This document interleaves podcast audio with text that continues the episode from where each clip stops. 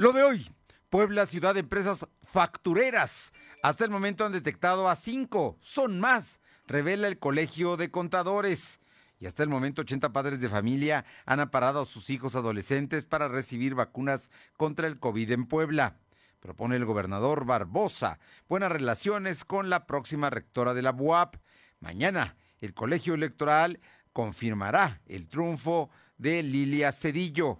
En Puebla Tecnológica, Jorge Coronel nos habla sobre los emojis inclusivos de WhatsApp. La temperatura ambiente en la zona metropolitana de la ciudad de Puebla es de 23 grados. Lo de hoy te conecta. Hay bloqueos en el puente internacional. Está pidiendo el apoyo de la policía. Noticias, salud, tecnología, entrevistas, debate, reportajes, tendencias, la mejor información. Lo de hoy Lo de hoy radio con Fernando Alberto Crisanto. ¿Qué tal? ¿Cómo está? Qué gusto saludarle. Es martes 21 de septiembre de, de 2021. El 21 del 21, ¿eh?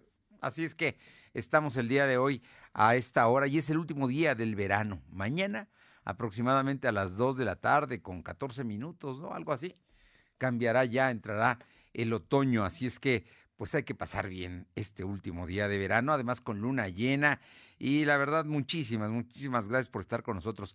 Esta mañana el presidente López Obrador ha dicho que se van a construir casas para la gente damnificada del Chiquihuite, el cerro que se cayó allá en el Estado de México y que colinda con la Ciudad de México también. En fin, situaciones que se están dando. Además de que eh, la cepa MU del COVID, así, MU, MU, ya también está en Puebla. La Organización Mundial Panamericana, la Organización de la Salud Panamericana, lo, la OSP, eh, informó que en tres lugares de, de, México se ha encontrado ya esta MU, la que dicen que no es más agresiva, pero habrá que ver. Por lo pronto, en la Ciudad de México, en Puebla y en el Estado de México. Ahí es donde se hay MU, donde está entrando a nuestro país esta nueva cepa del COVID. Y por lo pronto, muchas gracias a quienes nos sintonizan y escuchan a través de la XEG 1280, aquí en la capital poblana y la zona metropolitana en la que buena de Ciudad Cerdán en el 93.5. También a los amigos de la Sierra Norte en Radio Jicotepec en el 92.7 y también allá en la Sierra en el 570. Y la magnífica en el sur del estado, en Izúcar de Matamoros, en el 980. Gracias, gracias a quienes están con nosotros y también a quienes están informados a través de la plataforma www.lodehoy.com.mx y, por supuesto, a quienes eh, nos acompañan en las redes sociales como LDH Noticias. Estamos en Facebook, en Instagram, en Spotify, en Twitter como LDH Noticias y también en nuestro canal de YouTube como LDH. Y vámonos de inmediato con la información que tenemos lista esta tarde. El vicepresidente del Colegio de Contadores hoy hizo declaraciones que tienen que ver mucho con un tema, pues que seguramente ya sospechábamos, que en Puebla hay no una, sino varias empresas factureras, de esas que realmente no existen y generan precisamente solamente facturas para evadir el fisco. De ello nos informa mi compañera Alma Méndez. Alma, muy buenas tardes. Gracias, Fernando. Muy buenas tardes a ti y al auditorio de Delode. Pues como bien comentas, el Colegio de Contadores Públicos del Estado de Puebla dio a conocer que en la entidad se encontraron cinco empresas fantasmas, pero podría haber más con este tipo de operaciones en el Estado. Y bueno, el vicepresidente Carlos Ramírez Sánchez señaló que desde hace muchos años los contribuyentes buscan evadir el pago de impuestos con la compra de facturas y simular falsas operaciones. Esto es parte de lo que comenta. En Puebla, de hecho, hay eh, reportes ¿no? que, que, han hecho tanto universidades o el propio Servicio de Administración Tributaria, en el cual, pues obviamente lo que tratan es de identificar cuáles son aquellas operaciones eh, y, cuáles son aquellas empresas, ¿no? La estrategia precisamente en Puebla, pues seguramente yo creo que hay muchísimo más, ¿no? Este, empresas que, cinco, pero pues es, son los estudios que están haciendo hasta este momento.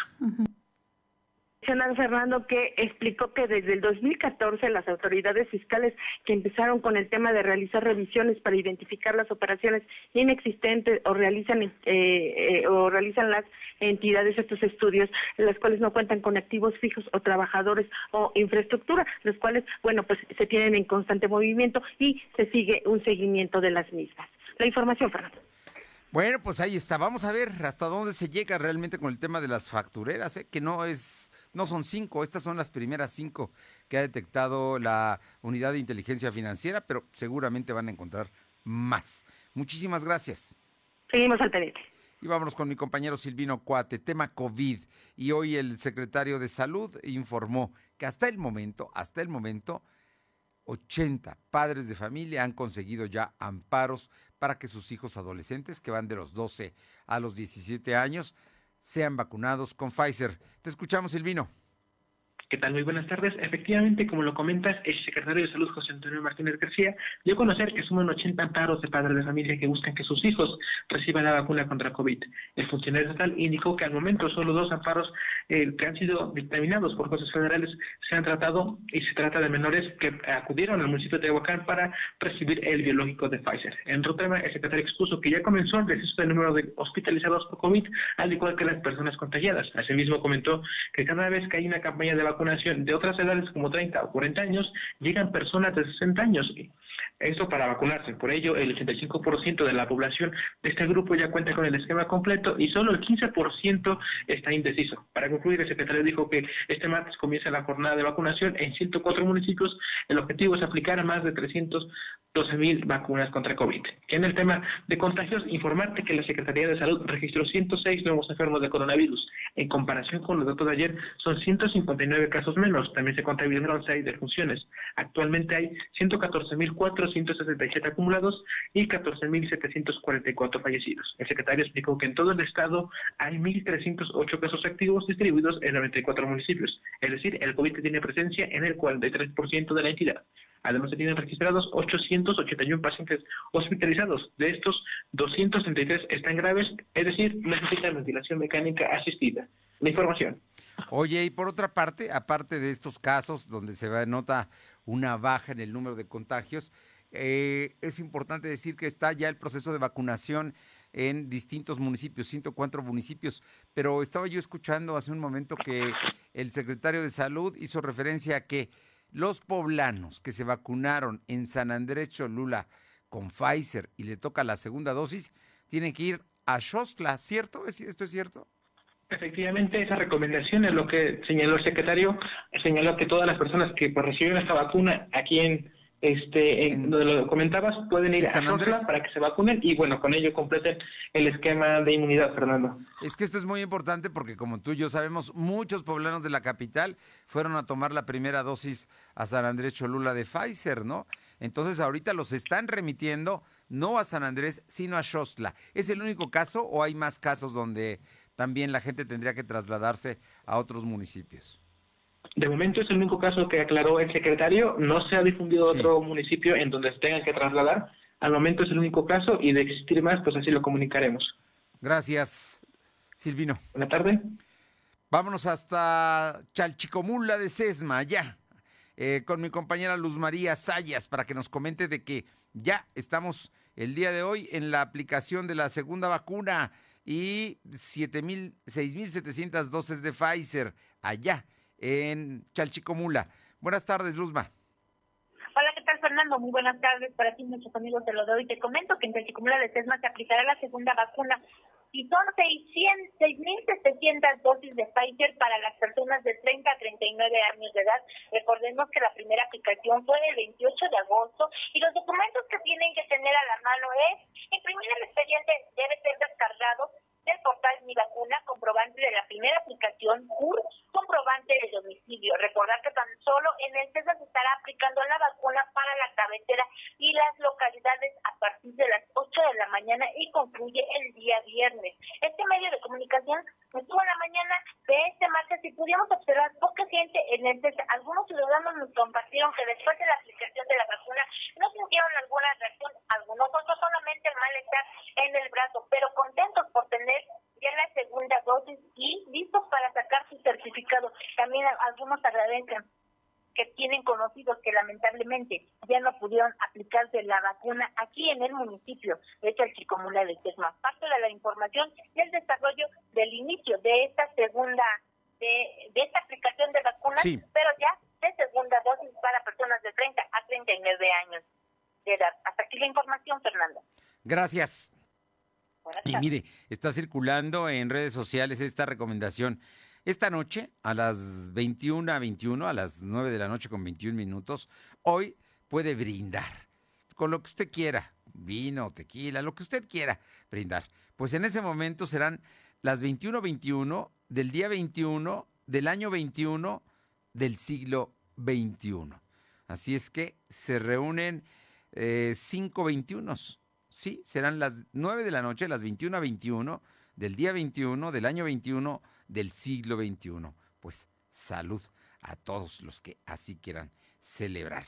Y por lo pronto le comento que vamos con mi compañera Aure Navarro, porque hoy hubo declaraciones de el eh, coordinador de, de Morena en el Congreso, que es la fracción mayoritaria, pero además también es el eh, encargado de el coordinador de la Junta, el presidente de la Junta de Gobierno y Coordinación Política, la JUCOPO, y habló de que no van a hacer un garrote contra eh, determinadas ah, autoridades que tienen autonomía. Danos los detalles, por favor, Aure.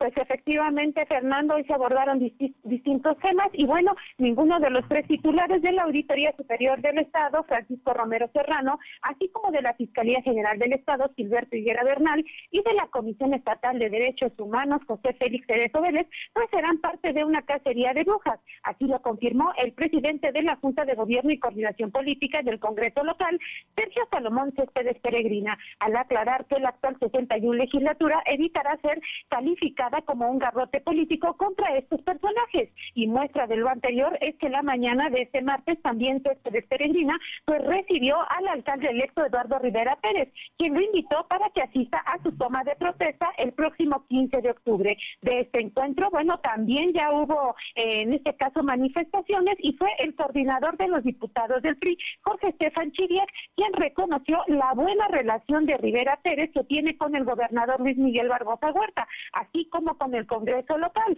evitando caer, dijo, en los errores que en su momento cometió Claudia Rivera Vivanco al pelearse tanto con el Ejecutivo como con el Legislativo. Escuchemos a Chiriac. Una total disposición, diálogo, respeto. Muy contento en verdad que los diputados me hayan recibido en esta ocasión y esa fue la, la principal razón y motivo.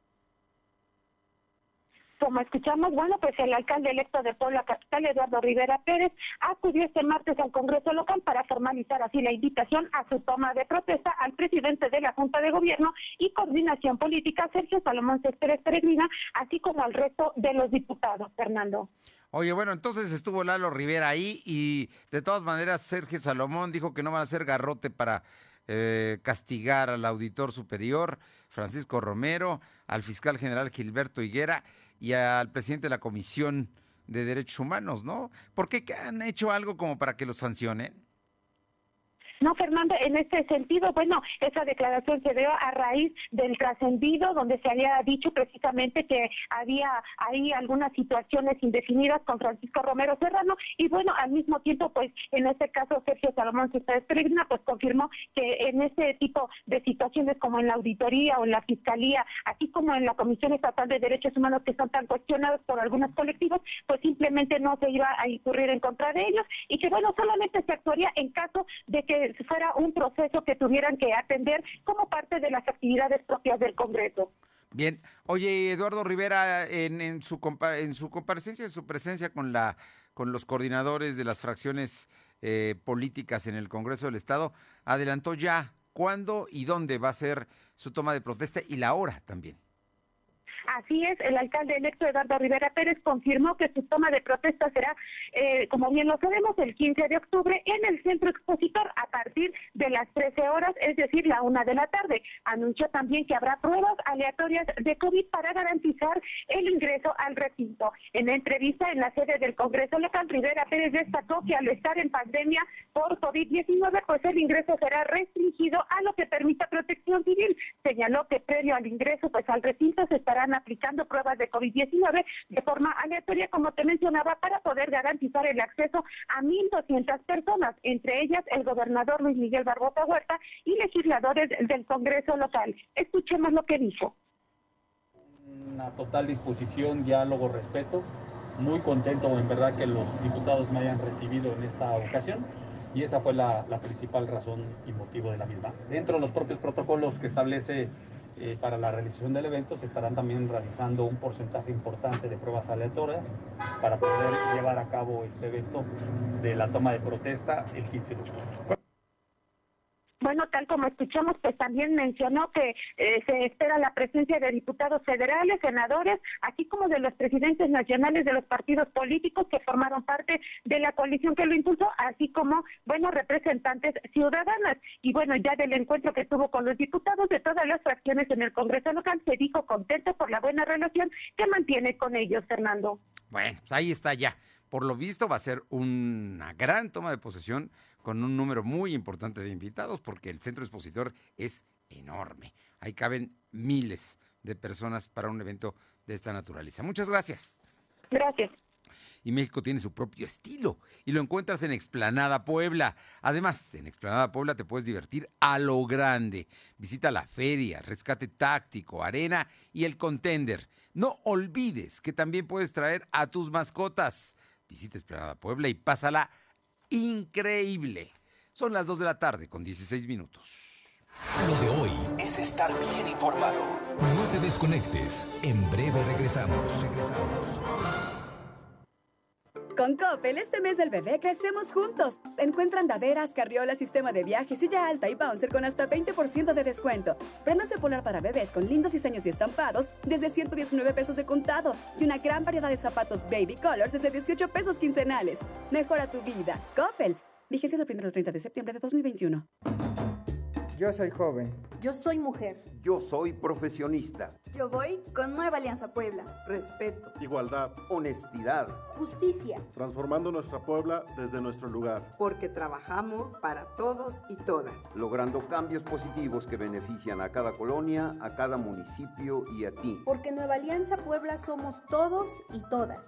Únete. Rescatemos a Puebla con una educación con valores. Nueva Alianza Puebla. Somos la mejor red de telecomunicaciones en México para tu negocio. Conecta tus oficinas y sucursales con la red más poderosa de servicios a través de conexiones de Internet o redes privadas virtuales. Con la máxima velocidad de conexión de hasta un gigabit por segundo. Descubre la red que tu negocio estaba esperando. Metro Carrier Evolution 3396 96000. Antes solo tenías una cocina, luego le sumaste una cafetera y ahora con el dinero electrónico que ganaste con Coppel Max te compraste la mejor tostadora del mercado. Para ti que siempre quieres Max, tenemos Coppel Max. Si tienes crédito Coppel, todas tus compras y abonos puntuales consecutivos suman dinero electrónico para futuras compras. Conoce más en coppel.com. Coppel Max, programa de recompensas. Ahora, los derechos de los pueblos originarios y las comunidades de afrodescendientes son reconocidos y protegidos en nuestra Constitución.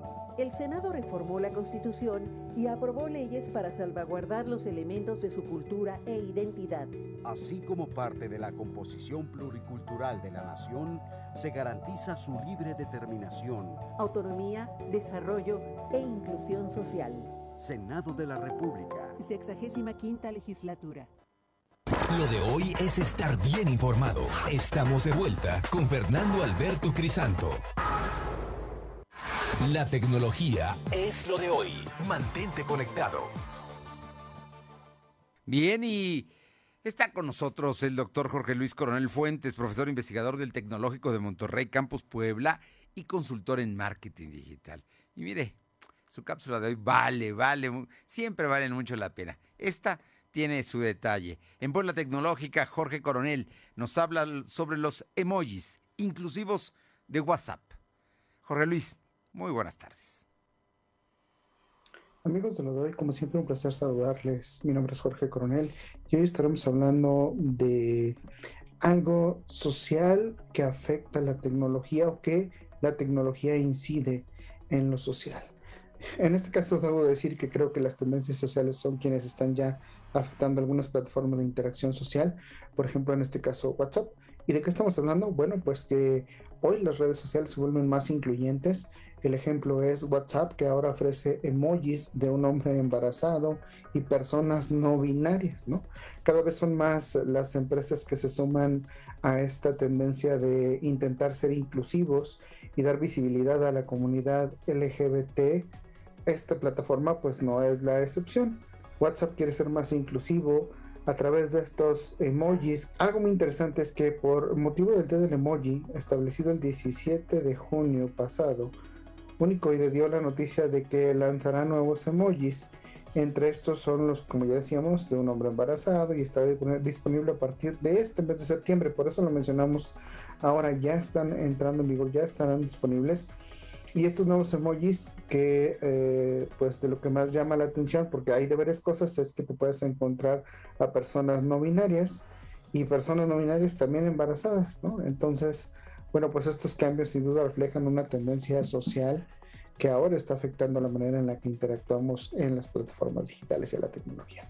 Pues hasta aquí lo que tenemos en, eh, en Puebla Digital para lo de hoy. Mi nombre es Jorge Coronel, cuídense mucho, nos escuchamos y nos vemos la. Muchas gracias, Jorge Luis Coronel. Bueno, pues todos los días hay revoluciones, hay cambios en el mundo digital, qué duda. Y vámonos con mi, bueno, antes le voy a decir que tu vacuna te invita a Cinemex al presentar tu certificado de vacunación COVID-19 en la taquilla de Cinemex Plaza Dorada. Recibe un 2 por 1 en tu acceso a sala tradicional y estrenos, válido hasta el 30 de septiembre. Ven al cine. Cinemex es un espacio seguro. Recuerda, Cinemex Plaza Dorada, eh, toma en cuenta tu vacuna y al presentar tu certificado recibe el 2 por 1 en Cinemex Plaza Dorada. Vámonos con mi compañera Alma Méndez para que nos comente. El día de ayer se llevó a cabo, aquí se lo comentamos, todo terminó tranquilo en la elección en la Benemérita Universidad Autónoma de Puebla de rector. Y como se lo adelantamos, la doctora Lilia Cedillo ganó. Lo que no sabíamos era por cuántos votos, ni la alta votación que iba a haber en la universidad. Y la verdad es que superó todo lo que se esperaba. Alma, cuéntanos. Gracias, Fernanda. Pues como bien comentas, con más de 72 mil sufragios y 213 votos sectoriales de los 218 existentes, la doctora María Lilia Cedillo Ramírez ganó la elección por la rectoría de la Benemérita Universidad Autónoma de Puebla, convirtiéndose en la primera mujer que ostentará el cargo. Y bueno, pues la habitual rectora de la UAP para el periodo 2021-2025, Lilia Cedillo agradeció los más de 72 mil votos recibidos por la comunidad universitaria a favor de su candidatura. Y bueno, pues señaló que dicho proceso electoral se realizó conforme a los lineamientos marcados por el Consejo Universitario. Es importante señalar que este martes políticos, organizaciones, grupo de activistas bueno, enviaron felicitación a la virtual rectora donde reiteran que es tiempo de las mujeres. Cabe mencionar, Fernando, amigos del auditorio, que dicha elección será calificada este miércoles 22 de septiembre en sesión del Consejo Universitario de la UAP. La información, Fernando. Oye, por lo pronto, mm, datos duros la em, candidata Lilia Cedillo consiguió más, creo que 172.163 votos de los que hasta ahora se han contado. Obviamente, todos son datos preliminares. Y su contrincante, la maestra Guadalupe Grajales, consiguió algo así como ocho mil y tantos votos. Es el segundo lugar, digamos.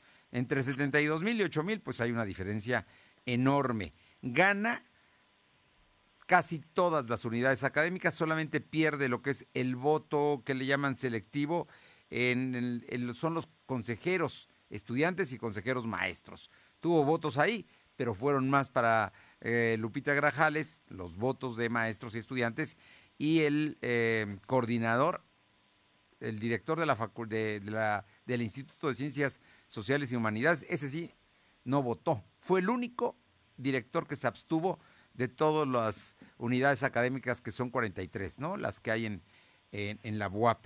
Eh, y mañana pues se tendrá que definir, pero además la votación fue del 68 eh, del 68.3% de el padrón que son 129.718 universitarios registrados.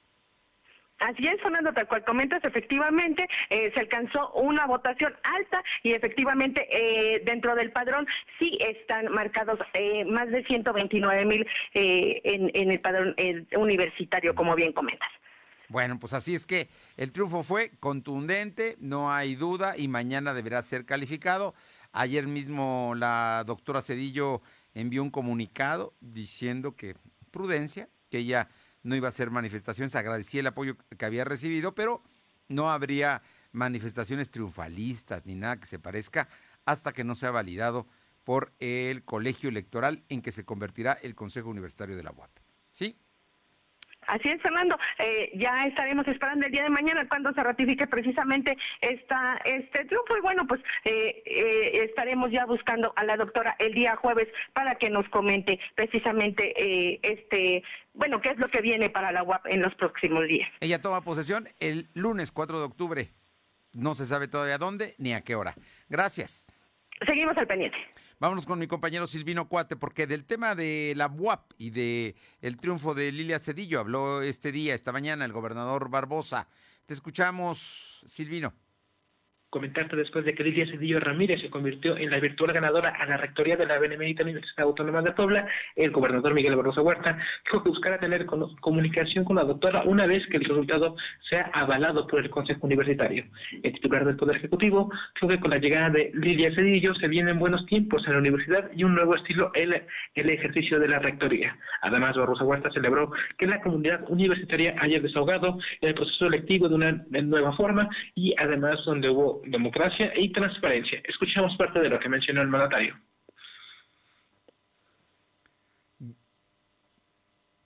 ¿Tenemos problemas con el audio? Bueno, comentarte que el gobernador evitó abundar en su respuesta, pues consideró que podría cometer error de expresión donde se piense que la administración estatal estaría a favor de un personaje. Ya en otro tema, comentarte que el gobernador aseguró que se aplicaría la ley en el caso de violencia contra una menor de edad y una joven con síndrome de Down, quienes sufrieron maltrato por parte de su abuela en Tecamachalco. El mandatario explicó que el DIF estatal ya brindó protección a la niña y a la joven quienes acusan que sus abuelas y su madre y su madre quemaron el rostro de, con un cuchillo y además se le cortó el cabello como castillo, castigo. Perdón. Barroso Huerta lamentó que las relaciones intrafamiliares se hayan descompuesto tanto y lleguen a estos puntos de regresión que consideró revelan una falta de salud mental por parte de la mujer que provocó dicha lesión. La información. Bien, pues ahí está. Dos temas importantes que trató el gobernador, el tema de el abuso y el maltrato contra contra este, esta, la mamá y la niña que se dio en Tecamachalco y que se viralizó en redes sociales, y por otra parte, las buenas relaciones que adelanta habrá con la futura rectora, la doctora Lilia Cedillo, la rectora de la UAP. Muchas gracias. Buenas tardes. Y hablando también del tema de la UAP, el día de hoy el diputado panista Rafael Milcalco hizo declaraciones en el Congreso. Te escuchamos, Aure. Efectivamente, como integrante del Congreso local, el diputado por el PAN, Rafael Micalco Méndez, resaltó la participación que tuvo el proceso autónomo de la UAP para la renovación de la rectoría, la cual estará ocupada por primera vez por una mujer, la científica Lilia Cedillo Ramírez, a partir del 4 de octubre. Destacó la forma en que la UAP desarrolló el esquema de votación a partir del uso de nuevas tecnologías, que tomaron mayor presencia a partir también de la emergencia sanitaria por COVID-19 y que permitió en en este escenario, pues hacer la participación virtual este 20 de septiembre. Escuchemos. Las universidades, la Universidad es autónoma, nuestra provincia, la Universidad Autónoma del Estado de Puebla, y sé que están en, una, en un esquema diferente de educación a, diferencia de otros años, por el COVID, por la tecnología, todos los avances que tenemos también en la manera de comunicarse. Rafael Micalco reconoció que si bien aún falta el último paso para que el Consejo Universitario formalice el nombramiento de Lilia Cerillo como la primera rectora de la UAS, pues destacó que él es respetuoso de los tiempos, así como de la autonomía que se vive en la máxima casa de estudios, Fernando. Bueno, pues ahí está el tema, ¿no? Los diputados también reconociendo el todo, lo que ayer fue un hecho sin duda sin precedente, inédito en la UAP, elecciones en casillas electrónicas con votos electrónicos y con una participación de casi el 70%, siete de cada diez universitarios eh, emitió su voto, su derecho a voto. Estás hablando de estudiantes, académicos, trabajadores administrativos, autoridades. Un asunto verdaderamente importante lo que ayer vivió la UAP. Muchas gracias. Gracias. Son las 2 de la tarde con 29, 2.29. Lo de hoy es estar bien informado. No te desconectes. En breve regresamos. Regresamos. Con Coppel, este mes La vacunación contra la COVID-19 sigue en marcha. Están llegando millones de dosis eficaces y seguras aprobadas por organismos en todo el mundo. Muy pronto será tu turno. Visita mivacuna.salud.gov.mx. Recuerda, la vacunación es universal, gratuita y voluntaria. Cuidémonos entre todos, vacúnate y no bajes la guardia. Gobierno de México. Este programa es público ajeno a cualquier partido político. Queda prohibido el uso para fines distintos a los establecidos en el programa. Con Coppel, este mes del bebé crecemos juntos. Encuentra andaderas, carriolas, sistema de viaje, silla alta y bouncer con hasta 20% de descuento. Prendas de polar para bebés con lindos diseños y estampados desde 119 pesos de contado. Y una gran variedad de zapatos baby colors desde 18 pesos quincenales. Mejora tu vida. Coppel. Vigencia del 1 al 30 de septiembre de 2021.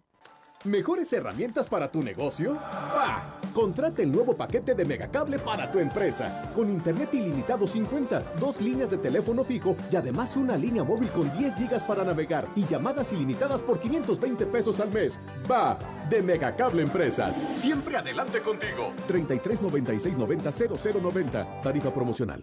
En México disfrutamos mucho de nuestras tradiciones, por eso este mes patrio en Coppel queremos que las disfrutes al máximo. Encuentra pantallas desde 220 pesos quincenales, bocinas Bluetooth desde 58 pesos quincenales, asistentes de voz desde 130 pesos quincenales y la mayor variedad de productos a tu alcance.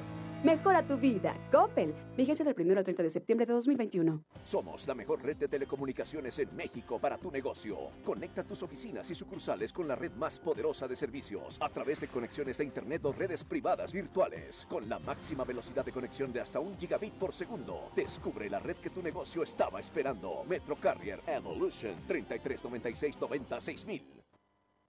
Lo de hoy es estar bien informado. Estamos de vuelta con Fernando Alberto Crisanto. Los personajes de hoy, las ideas y los hechos se comparten en la entrevista.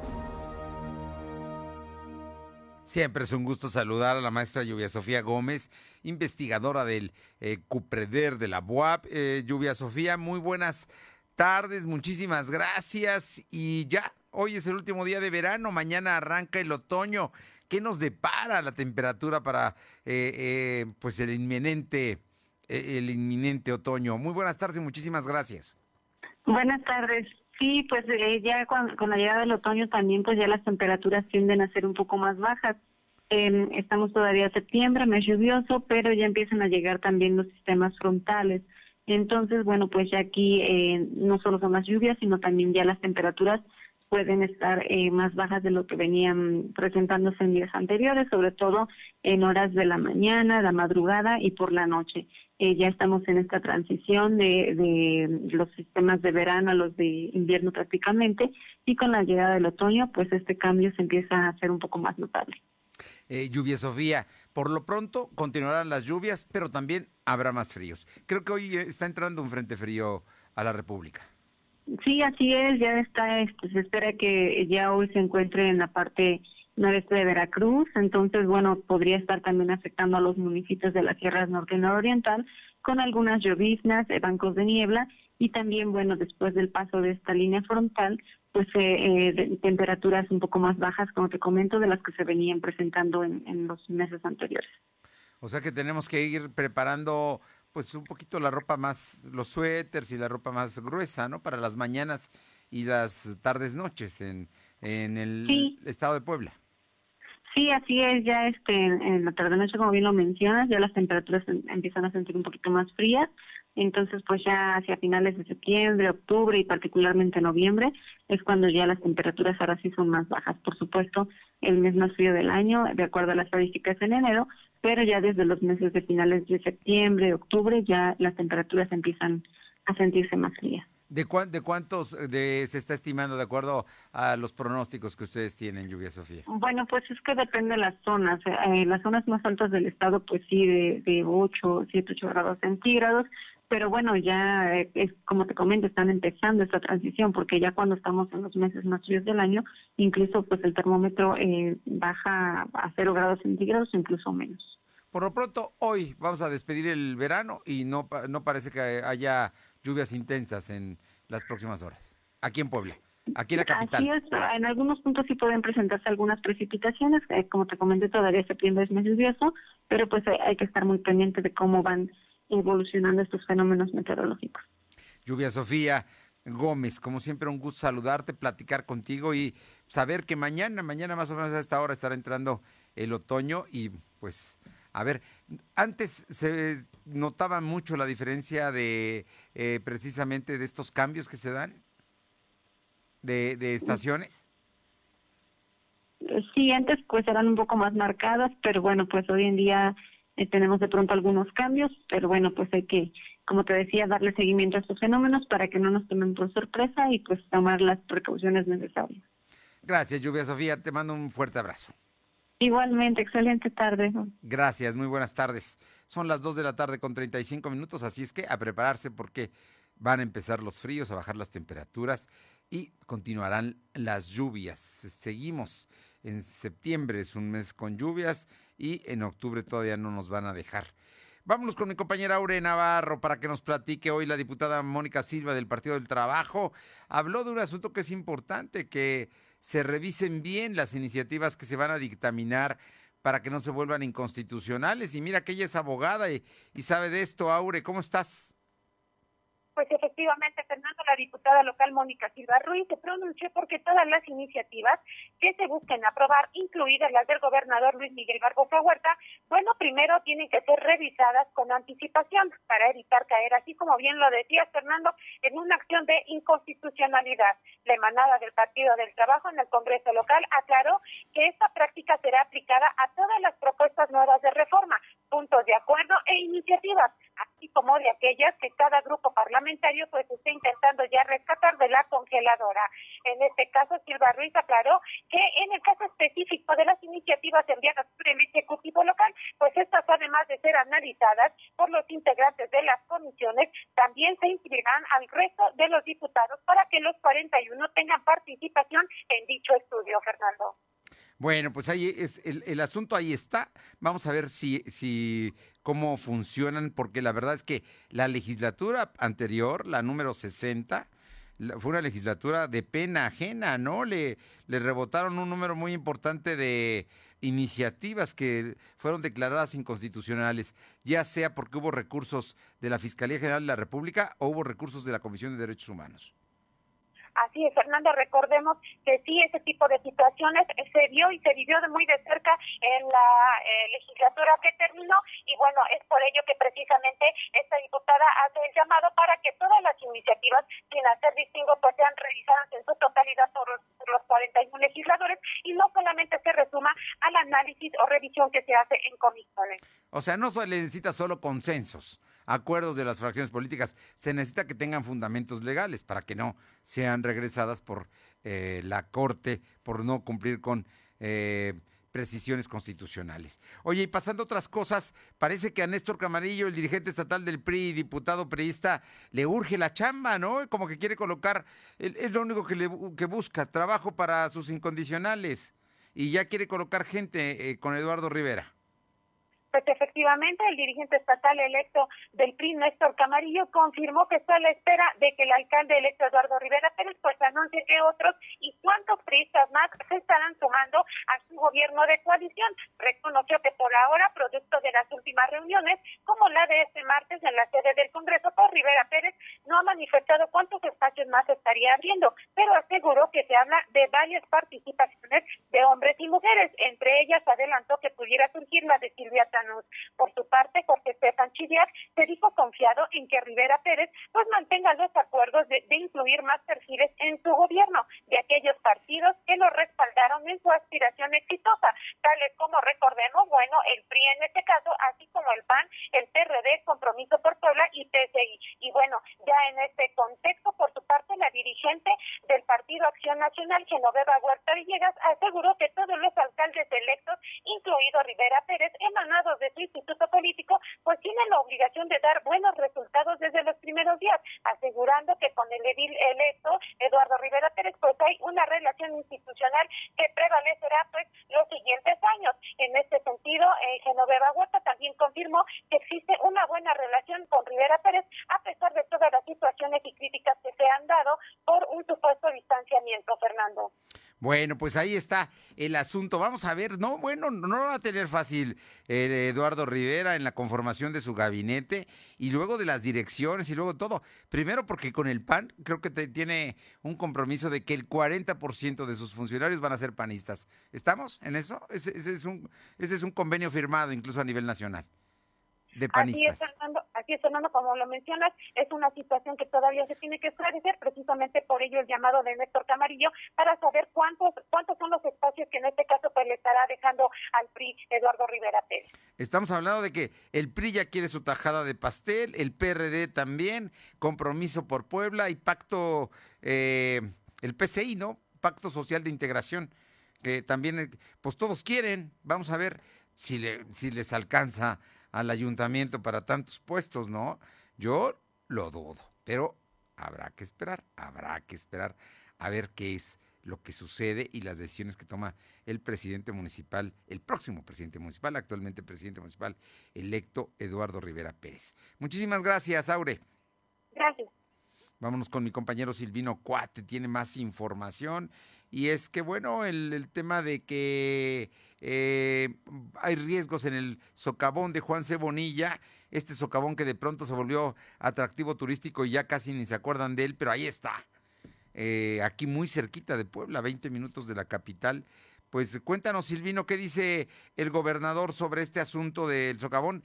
Que el Estado, para evitar riesgos, debe estar muy atento a lo que sucede ahí comentarte que después de que se difundió que en las inmediaciones del Socavón en Ponce Bonilla se detectó que podría ser dos oquedades de menor tamaño, el gobernador Miguel Barroso Huerta instruyó a la Secretaría de Medio Ambiente Estatal solicitó, solicitando un segundo estudio por el Instituto Politécnico Nacional para profundizar sobre dicho supuesto y, de ser el caso, ampliar el perímetro de la zona. Barroso Huerta dijo que hay una relación formal entre el gobierno estatal y el IPN, además esa institución respalda los resultados que en un principio se mostraron por el Socavón. En ese mismo sentido, dijo que hay pláticas con, con agua para revisar el tema de la extracción de agua y decir, pues, de comprobarse que esto es lo que generó socavón, se podrían cancelar las empresas. Escuchemos parte de lo que menciona el gobernador.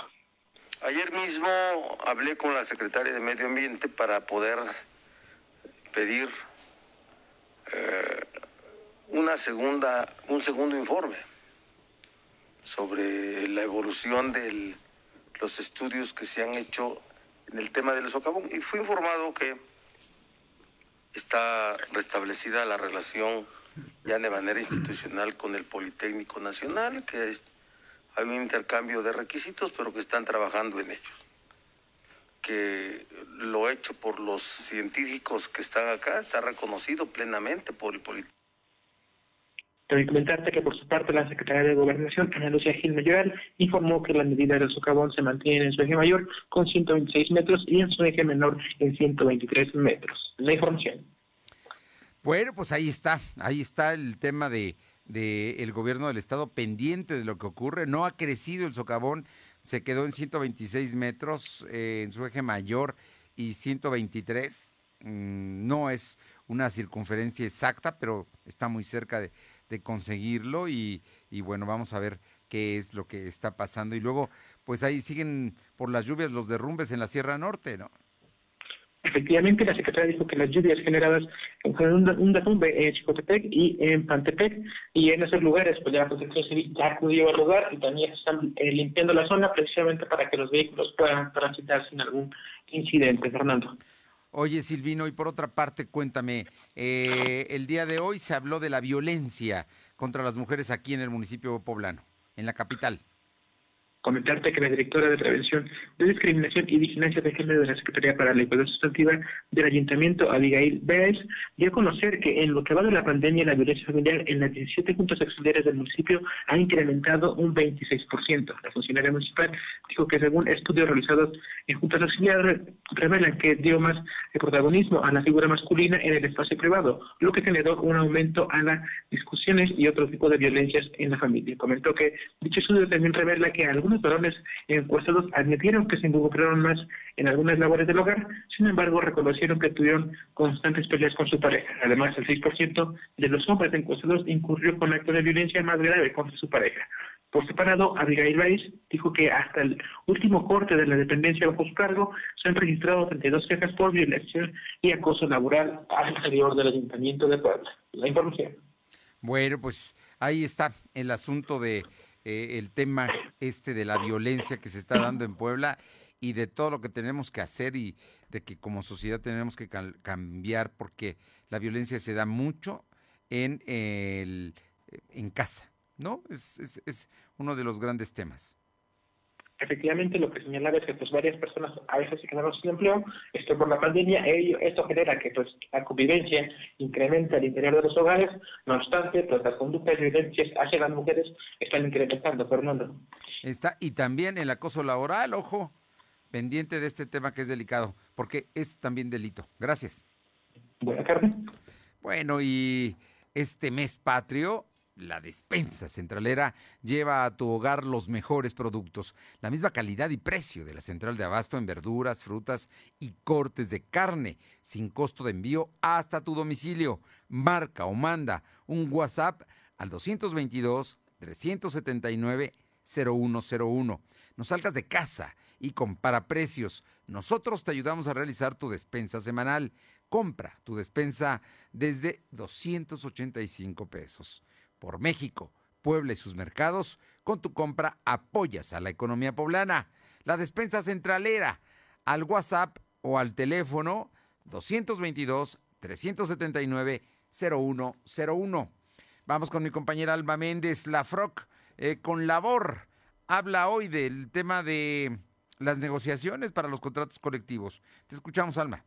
Gracias, Fernando. Pues comentarte que la con Labor afirmó que seguirá apostando por la política de retabulación y no por el incremento de porcentajes en las negociaciones que llevarán por las revisiones salariales y contractuales en Puebla. El secretario general René Sánchez Juárez mencionó que tiene muy claro que no se puede sacrificar los puestos de trabajo a cambio de un incremento salarial, por lo que seguirán defendiendo las plazas laborales y peleando por mejorar las percepciones económicas de sus agremiados. Y bueno, pues refirió que los contratos colectivos de trabajo que representa la organización están basados en entre salarios mínimos hacia arriba, además de prestaciones, por lo que una retabulación los obreros reciben entre 15 a 20% más de su salario base. La información, Fernando. Bueno, pues vamos a ver, ¿no? No va a estar fácil la negociación y menos con la nueva ley, ¿no? Y el todo el tema de ahora las juntas de conciliación que van a dejar de actuar y que va a haber juzgados laborales, en fin, el, el tema laboral se viene importante. Oye, y en torno al tema de la acción poblana de hoteles y moteles. ¿Qué dicen del tema turístico? Que la Asociación Poblana de Hoteles y Moteles dio a conocer o le dio la razón al gobernador Luis Miguel Barbosa de que se tiene que trabajar con el, turismo nacional y con el de la entidad. Sin embargo, esto no se logrará si las autoridades como empresarios siguen trabajando por su lado. Esto después de que el gobernador Luis Miguel Barbosa mencionó en su rueda de prensa de todos los días que para impulsar la recuperación del turismo en la entidad se debe promover el consumo interno. Y bueno, pues en la entrevista con lo de hoy, el presidente Manuel Domínguez Gaviana aseguró que hasta el momento el proyecto que presentó en la anterior Secretaría de Turismo no se, no se ha echado a andar, por lo que se espera que lo más pronto posible eh, se haga. Y dijo que el Ejecutivo Estatal tiene un poco de razón, ya que los poblanos no conocen el Estado. Esto es parte de lo que comenta. lugar eh, no playa a nivel nacional y hoy estamos en los últimos, ¿no? Tenemos que volver a ganar esos lugares, pero no lo vamos a lograr si cada quien trabaja por su lado. Creo que es hora de trabajar todos en conjunto y hacer grandes cosas eh, sí se necesita una gran cabeza, una cabeza que dirija el turismo y desde ese desde esa cabeza pues eh, nos unan y se empieza a trabajar el turismo poblano. La información, Fernando. Oye, y cuéntame, que, por cierto, hablando de turismo y de las cosas que tenemos que presumir, terrible el día de hoy que hayan vandalizado la, una de las puertas de la iglesia de San Cristóbal allá en la 6 Oriente y 4 Norte. Así es, Fernando, pues comentarte que igualmente el presidente de la Ciudad Poblana de Hoteles y Moteles lamentó que se siga afectando la riqueza cultural de la ciudad de Puebla, pues los poblanos están obligados a cuidar el patrimonio cultural en la capital poblana. Y bueno, pues como bien comentas, esto después de que se trascendiera que la puerta del Templo de San Cristóbal, ubicado en la calle 6 Oriente y esquina con la 4 Norte, para que los ciudadanos eh, lo ubiquen, es la que está en la tienda de los, en la, calle de los Dulces. Bueno, pues fue vandalizada, pues uno de los tablones de madera, este, de, eh, de los accesos eh, reforzados, perdón, y dejándolo en mal estado. Y bueno, pues entre, en entrevista con lo de hoy, el empresario señaló que con este tipo de cuestiones no, no, no debe existir partidos políticos ni gobernantes y pues que cada ciudadano debe cuidar. Además, exhortó a la, eh, a la autoridad a hacer rondines precisamente en estas zonas turísticas para no afectar precisamente estas zonas que son riqueza y que hace que los turistas lleguen a la capital poblana. La información, Fernando. Muchas gracias. Son las 2 de la tarde con 50 minutos, 2.50. Lo de hoy es estar bien informado. No te desconectes. En breve regresamos. Regresamos.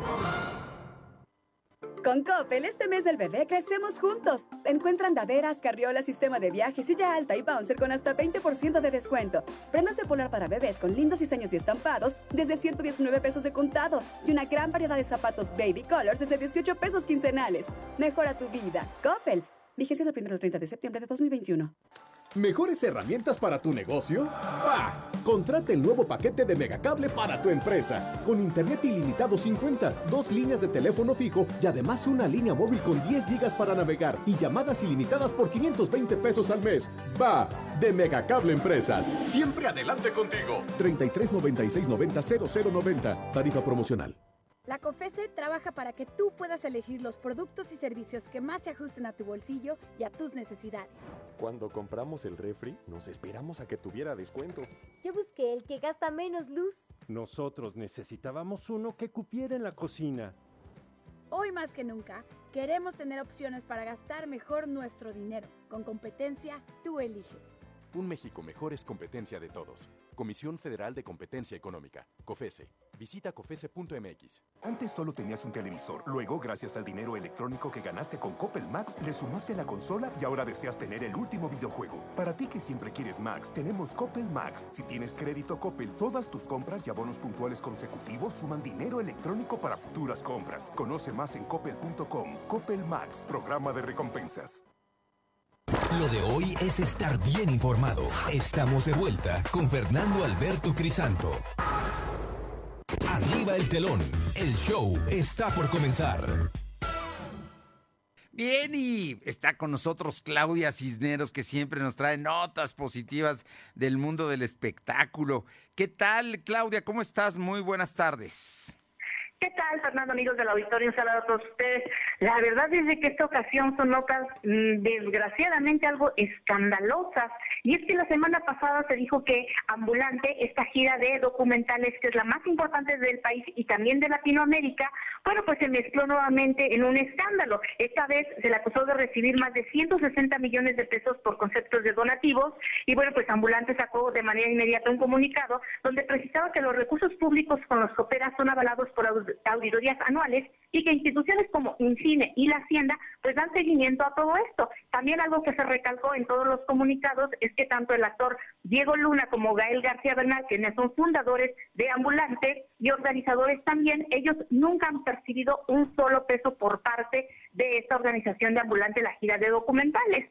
Aquí la buena noticia, Fernando, es de que eh, la gira número 16, que empieza en noviembre, sí se va a realizar pese a este escándalo que resultó la semana pasada y que bueno, pues esta vez vuelve a ser itinerante. Estará visitando cinco ciudades de la República, que en este caso pues van a ser eh, Veracruz, va a ser por primera vez, en este caso estarán visitando Aguascalientes, Oaxaca, Michoacán, México y la noticia lamentable es de que por primera vez en 15 años no van a llegar a Puebla. Ah, qué lamentable. Y mira que la verdad sí tenía mucha gente, ¿no? Pero bueno, algo pasará. De todas maneras, sí la traen contra Diego Luna, ¿no? Y Gael García, seguramente porque han dejado de apoyar a la presidencia de la República. No dudes que por ahí anden los motivos políticos de todo esto que se ha dicho, pero que ellos dicen nunca han recibido de ahí. Oye, y la que también está metida en problemas de recursos y manejo de su fortuna es Gloria Trevi y su esposo. Así es, efectivamente, Fernando, la unidad de inteligencia financiera pues se presentó una denuncia para que la Fiscalía General de la República investigue a la cantante y actriz Gloria Trevi y a su esposo, el abogado Armando Gómez Martínez, por presunta evasión fiscal y supuesto delito de operaciones con recursos de procedencia ilícita. Principalmente, ellos recalcan que están evadiendo pues todos los impuestos mediante sus empresas que tienen en Texas, Estados Unidos. Sin embargo, bueno, pues a pesar de esto, eh, ya sacó en TikTok y en sus redes sociales Gloria que es una mentira, que ella siempre da trabajo a muchas personas y que no eh, debe ninguna cantidad, menos la cantidad por la que se le acusa de 400 millones de pesos y que otras personas aparte de ella, de su equipo, estén pues implícitas en esto, Fernando. Bueno, pues vamos a ver qué, qué pasó ahí. Muchas Sí, gracias. Vamos a, vamos a ver qué pasa, porque desgraciadamente Fernando siempre ha sido este Claudia. un problema a artistas como Paquita la del Barrio, Juan Gabriel, Lupita D'Alessio, Laureano Brizuela y Luis Miguel, siempre se han visto, pues, este, de alguna manera metidos en este tipo de problemas. A veces ha sido culpa de ellos, hay que reconocerlo, y en otras ocasiones no, es de sus contadores y abogados. No, bueno, bueno, no está la esta señora que está metida también en problemas, está eh, fugitiva, la que ha- la que hace los shows, ¿no? La peruana, Sí, así es, este, Laura Bozo, efectivamente. Laura Bozo, ¿no? Está metida Sí, también sí, en así problemas. Pues estaremos atentos. Gracias, como siempre te mando un abrazo. Buena semana, Claudia. Gracias, bonita tarde a todos. Vámonos con Caro Galindo a Teotlalcingo porque siguen las protestas contra el presidente municipal. Caro. Fernando, buenas tardes a ti al auditorio. Pues comentarte que campesinos del Pozo Niloso llevaron a cabo pues un plantón prácticamente toda la noche y la tarde de hoy en espera de que Vilulfo Tlixqueño Zavala les realice la entrega, perdón, de 50 mil pesos como parte de la intención de cubrir los 100 mil que debe aún a esta sociedad de Pozo para que puedan concluir los trabajos de rehabilitación. Sigue el problema y mira que él, lo poquito que quede, si es que deja algo en el ayuntamiento, se lo va a llevar, ¿no? Aunque creo que se, va, se religió, ¿verdad? Sí, de, bueno, él ya no se religió, no logró Ah, reelegirse, no logró reelegirse, pero pues hay algunos pendientes allá y principalmente este del pozo de los campesinos. Gracias, Caro. Gracias. Y vámonos con mi compañera Paola Aroche. Paola, ¿cómo te va? Y comentarles que en los últimos días y dado a los seguimientos a la acción para reducir los contagios de COVID en Atlisco, el equipo de transición de la alcaldesa electa Ariadna Ayala, en coordinación con prestadores de servicio, realizaron la sanitización de vehículos de transporte público, así como diversos negocios del centro histórico donde se concentra la mayor parte de la zona comercial. Hasta el momento, en estos procesos de desinfección, se han utilizado alrededor de 4.600 litros de sanitizante y contabilizado un total de 40 negocios más 600 vehículos sanitizados. Asimismo, y gracias a la donación por parte de prestadores de servicios turísticos y comerciantes, se ha regalado gel antibacterial y más de 3.500 cubrebocas, ele- eh, elemento indispensable en lo que es la medida preventiva del cuidado a la salud de la ciudadanía. Pues ahí están los trabajos que se realizan para poder eh, pues salir pronto de esta pandemia aquí en Atlisco. Oye, y estás, estamos hablando de que es la presidenta municipal y su equipo que están trabajando previo a tomar posesión, que tomarán posesión hasta el próximo 15 de octubre. Así es, en efecto. Así que, eh, pues aquí la invitación principalmente a que como atlisquenses, pero también a los turistas, pues no bajemos la guardia, porque pues desafortunadamente, principalmente los fines de semana, sí, Sí. hemos notado que muchos, muchos turistas eh, pues llegan sin el cubrebocas y al momento de decirles que se pongan el cubrebocas, pues algunos hasta se molestan. Así que pues hay que seguir con estas medidas de, de prevención. Muchas gracias, Paola. Buenas tardes. Vámonos ahora con Janet Bonilla, porque ya llegó la renovación de credenciales, concretamente allá Ciudad Cerdán. Te Escuchamos las credenciales del INE. Janet. ¿Qué tal, Fernando? Muy buenas tardes para ti y para todo el auditorio. Comentar que personal del Instituto Nacional Electoral de esta Junta Distrital 08 en Ciudad Cerdán hace el llamado a la ciudadanía para renovar su credencial y es que esta tiene vigencia hasta el 31 de diciembre de 2021 y no dejar el trámite hasta el final. Silvino Ramos Cortés informó que eh, los módulos itinerantes se encuentran eh, algunos en Xutetelco, Cotepec, San Andrés Payuca, Achitintla, Esperanza, San Salvador del Teco, por mencionar algunos de estos módulos atienden de 8 de la mañana a 3 de la tarde. Lo que nos comenta también es que se tiene un padrón de un total de 19 mil personas que cuentan con esta credencial con vigencia hasta 2021 y solamente mil han acudido para realizar su trámite de renovación, Fernando. Bien, oye, y en Cuyoaco, campaña de vacunación antirrábica. Así es, inició el día de ayer esta semana de vacunación antirrábica canina y felina en los diferentes municipios de esta jurisdicción sanitaria 04 con cabecera en San Salvador del Seco, a excepción de Ciudad Cerdán que se pospuso esta actividad hasta nuevo aviso debido a la aplicación de la vacuna contra COVID-19, pero en el municipio de Cuyoaco se está aplicando ya esta vacuna, lo que nos comenta el coordinador de zoonosis de Cuyoaco, Andrés es que por parte de la ciudadanía ha sido muy lenta, muy poca, por lo que hace el llamado para que acudan a los diferentes En el caso de Cuyoaco se encuentra en el hospital integral para que eh, puedan vacunar a sus mascotas, Fernando. Bien, muchísimas gracias. Buenas tardes. Y antes de despedirme le comento que eh, bloquea la CENTE, eh, vías en Morelia y Páscuaro. Problemas allá en, en, el estado de Michoacán. Además, deja una carambola, dos muertos y 14 heridos en el estado de Veracruz. Y urgen ayuda en Veracruz precisamente a un mes del paso de Grace. ¿Y sabe también dónde? Aquí en Puebla. No ha llegado la ayuda. Gracias por haber estado con nosotros esta tarde. Mañana, en punto de las 2 de la tarde. Por lo pronto, Pásela bien, es martes, el último día del verano. Nos encontramos mañana aquí a las 2. Gracias. Fernando Alberto Crisanto te presentó Lo de hoy radio. Lo de hoy radio. Te esperamos de lunes a viernes, de 2 a 3 de la tarde por esta frecuencia, en la cobertura más amplia a nivel estatal. Y síguenos en internet www.lodehoy.com.mx y en nuestras redes sociales como arroba LDH Noticias. Lo de hoy radio.